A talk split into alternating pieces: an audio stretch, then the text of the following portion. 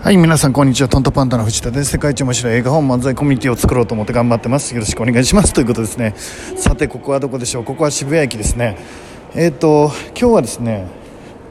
ちょっと天気を見るほど余裕がなかったんですけど、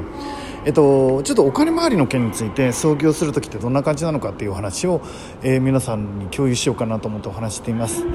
まず、えっと、今回僕はあの本を作るわけなんですけど、まあ、法人化して本を作っていくということで、えー、としっかり税理士さんをまず頼む。1税理士さんに頼むんですね。で税理士さんは僕はどうやって選んだかっていうと 大して深くは考えて選んでないです。ネット上で調べてなんとなくフィーリングが合うところを選んで、まあ、それが渋谷にある税理士さんの事務所なのでそこでいろいろ相談しながらスタートを切っています。でちなみにお金についてなんですけどお金はですね出版事業を始められる方は覚悟しておいてほしいのがあらゆる事業の中で一番お金の回転のスピードが遅いんです。えっ、と分かりやすく言うとですねえー4月に僕の本が出るじゃないですか、えー皆さんにはあのもうすぐお手元にあの僕の家から発送しますけど、えー、といわゆる書店に置かれるあの本ありますよね。あの本が売れてからですね実際にその売れた金額が僕のところに入るまでの,、えーあのタイムラグっていうんですか？がどれぐらいあるかっていうお話なんですけどあのあ今ちなみに僕録音してるのがですね、えっと、渋谷駅の地下ですね。で今から、えっと、お金を借りに行くところです、えー政策金融高校日本政策金融高校というところにまあマックスでも1000万。そこまでいかないとなると300万とか200万とか。でで僕の行いが悪いと1円も貸してくれないっていう感じになると思うんですけど、えっとまあ、お金を借りに行くということですね。でなぜ僕はあの借りに行くのかというお話をしたいと思っています。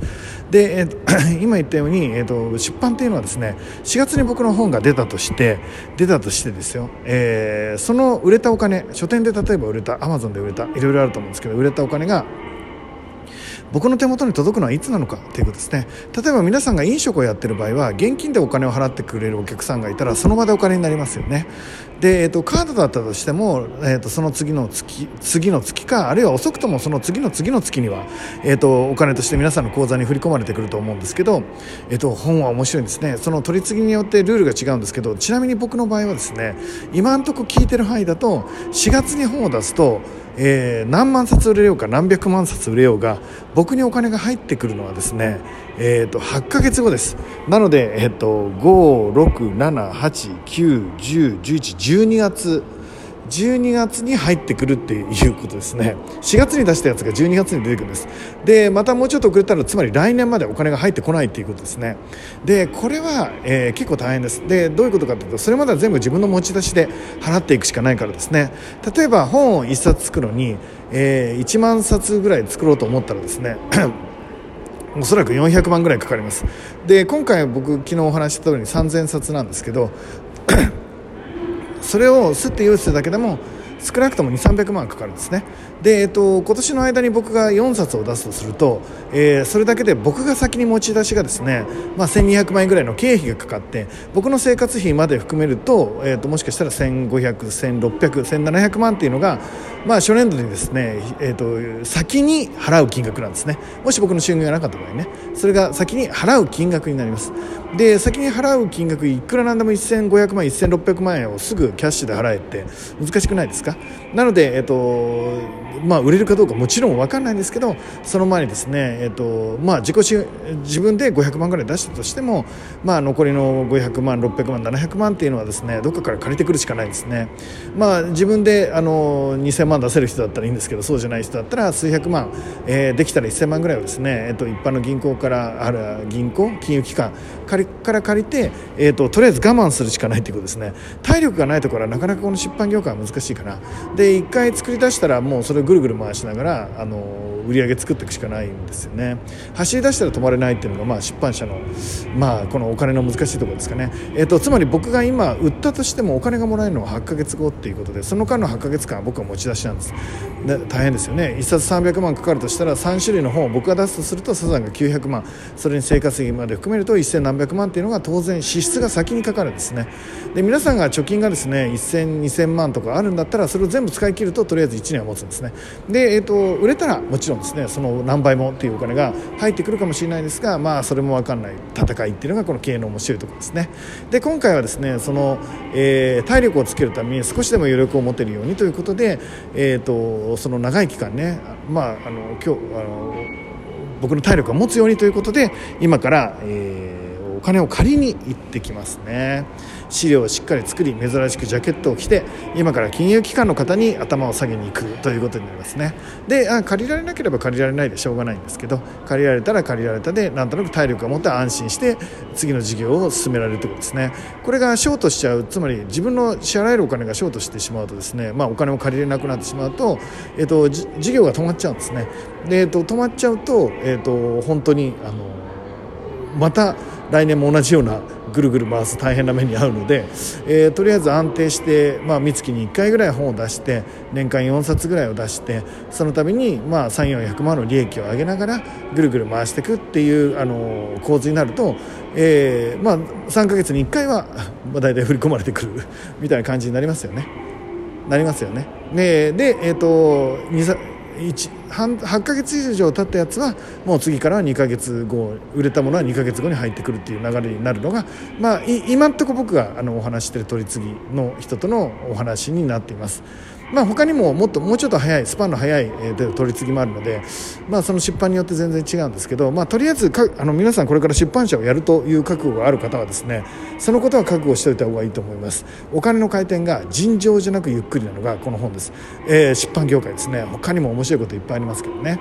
えーと、なんだこのルールっていうのいっぱいありますけどでもあのもうそういうもんなのでまずは、えーと、そのルールに従ってその中で生きるしかないんですけど、まあ、慣れてきたらですね自分でもっとあの非効率なところを直していったらいいんですけどこれがですね案外非効率になってるのはなってる理由がですね。なんで8ヶ月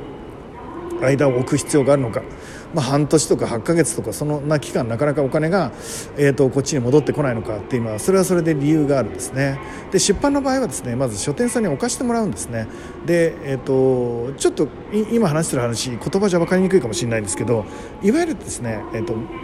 えー、普通出版っていうのはですね大手のとあの取り次ぎ問屋さんっていうのがあってね、えーと、日版とか東販とか、まあ、どっかで聞いたことあるかもしれないんですけどそういう取り次ぎ屋さん。今は昔は大阪って今は楽天っていうんですけどその取り次ぎの方がですねみなし配本って言って1回本をですね各書店に振り分けるんですね、えーと、書店がオーダーも出してないのに無理やり押し付けるっていうことをします、えー、ちなみに僕の取り次ぎはそれはしないんですけど一般的な出版社の本というのはそういうふうになっていて。で、えーと、半年間その書店に置いとくんですね。で置いといて売れたら売れたでいい。売れなかったら、えー、返品ということになります。えっ、ー、と出版書店はですね返品自由っていうのがこの出版業界の面白いところですね。でちなみに皆さん想像を絶すると思いますけど、えーと、返品率は50%ぐらいになるんですね、えー、置かれるんですけど売れなくて返品するんですね。もうあの売り物にならないっつって。普通のお店で、えーと買った人の半分が返品だったらだいぶ厳しくないですか？でそういう事情もあってですねお金がちゃんと整理できるのが、まあ、半年1年ってかかっちゃうってことですね、えーと、とりあえず置かしてもらってるっていうかです。でその間に誰もお金を払わないので、えーとまあ、当然僕のところにもなかなか来ないっていうことになるっていうことですね、まあ、これがあのある一定期間本屋さんに置かしてもらうっていうそのフィールドに本を置かしてもらうっていうあの出版社側の弱さですね。力関係はまあ当然ですけど売る方から強いです、えーと、といわゆる蔦屋さん。とか純駆消防とかいわゆるあのお客さんを持ってる方が強くてそこからその次に強いのが問屋さんで、まあ、一番弱いのが出版社売ってもらうっていうことですね。だから売る力をつけるっていうのが重要だっていうことなんですけど、まあ、まあ今のが一般的な流れです。ということで僕は今からお金をですね、まあ、あの借りやすいところに行きます。他にも行くんですけどまずは政策金融公庫といってですね創業支援を結構比較的してくれやすいっていう、えー、ところに顔を出してきます。まあまあ大体そうだな僕の予想だと2300万ぐらい貸してくれる感じですかね。で、えっと、できたら、まあ、僕のパフォーマンスがいいともうちょっと。でちょっと僕の過去の行いが悪いと1円も貸してくれないっていうことになるのかな。どうなるんだろう。まあ結構それがないとですねもうだから持ち出せないんですよね。売上が上がってても、えー、要は倒産しちゃうということですね。でこれがあの面白いとこかなと思いますね。さてどうなるでしょうか。まあ終わったらですねもちろん結果はここで報告させてもらいます。でえっ、とあのお金に関して言うとやっぱ事業を始める時に一番難しいところなんですけど、まあ、特に出版をやる時は覚悟がいるかな。まあ、飲食みたいにすぐお金にならないっていうことですね。なので、えー、とそれだけは覚悟して出版を始めたらいいかなって思っています、えー、でということで、えー、とまずは1万冊に向けて、えーまあ、今せいぜい1000冊予約1000冊もないな多分。予約に関しての700800というところだと思うんですけど、えー、とここからですね1万までに向けて、えー、逆襲が始まります、えー、昨日、えー、公式のね LINE アットの方ではあのお伝えしたんですけど今まではあの本の制作っていう第1章ですね。僕の出版勝負の第1章本の制作っていうところが入っててここはもう僕ど素人なので、えー、ど素人にほぼほぼど素人ですからもう本当大変でした。もう本当悲しい思いをしましたけど、まあ、本も出来上がりましたし取り次ぎも、まあ、おそらく今日ほぼ決まるかなと予想してるんですけどあの問屋さん、まあ、流通網も、えー、整備されるということでついにここから第2章が始まります。マーケティング、えー、の章ですね。マーケティングの現場で戦うあの章が始まるわけですね。はい。第2章がの幕を切られるわけですけどその第2章の幕を切るのにですね、えーと、マーケティングですからついに僕の専門分野に突入しますね。ここからはもう僕の得意分野ですから今までいろいろこの出版業界の皆さんには大いにバカにされて笑われてきて無視されてきましたけどここからは、えーと、僕の強い分野に入ってくるので、えーと、ここのね出版業界の歴史を変えるような面白いマーケティングを考えて仕掛けていきたいと思います。で今日さっき話した話はいわゆる一般的なお話をさせてもらいました、えー、と僕が入ってきたからにはここから大きく変えていこうと思います、ます。えー、と少なくとも僕の周りでは大変化を起こしていくために僕出版業界に来てますから、えー、と楽しみにしてください。ということで今日も一日ね素敵な一日になることを祈っています、えー、と僕も頑張ります。報告します。いってらっしゃい。